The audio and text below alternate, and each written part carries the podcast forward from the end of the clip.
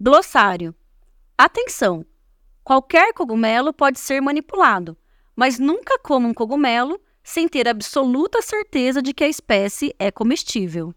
Olá, eu sou Larissa Trierweiler Pereira e sou micóloga. Isso significa que eu estudo os cogumelos e outros fungos.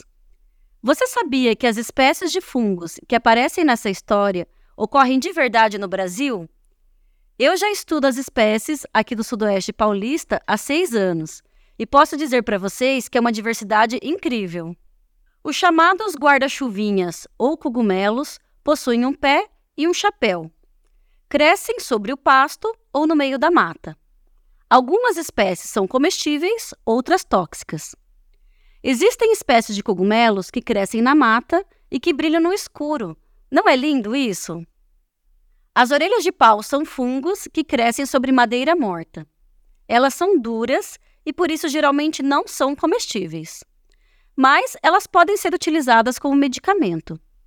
Ainda há quem ache as orelhas de pau tão bonitas que coletam elas para fazer artesanato ou decorar a casa. As bolas de terra são tipos de cogumelos muito especiais.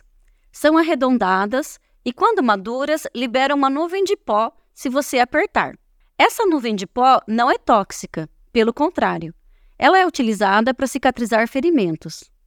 As bolas de terra são tão divertidas que são utilizadas em brincadeiras infantis. Já a boba do milho é uma doença que, como o próprio nome diz, ataca o milho. O fungo que causa essa doença deforma os grãos de milho, que ficam grandes, inchados e acinzentados. Apesar de ser uma doença para a planta, esses grãos deformados podem ser utilizados na alimentação humana, como ocorre em algumas regiões do México. E para finalizar, temos o fungo véu de noiva, que é muito diferente. A partir do chapéu, surge uma estrutura branca que lembra uma renda.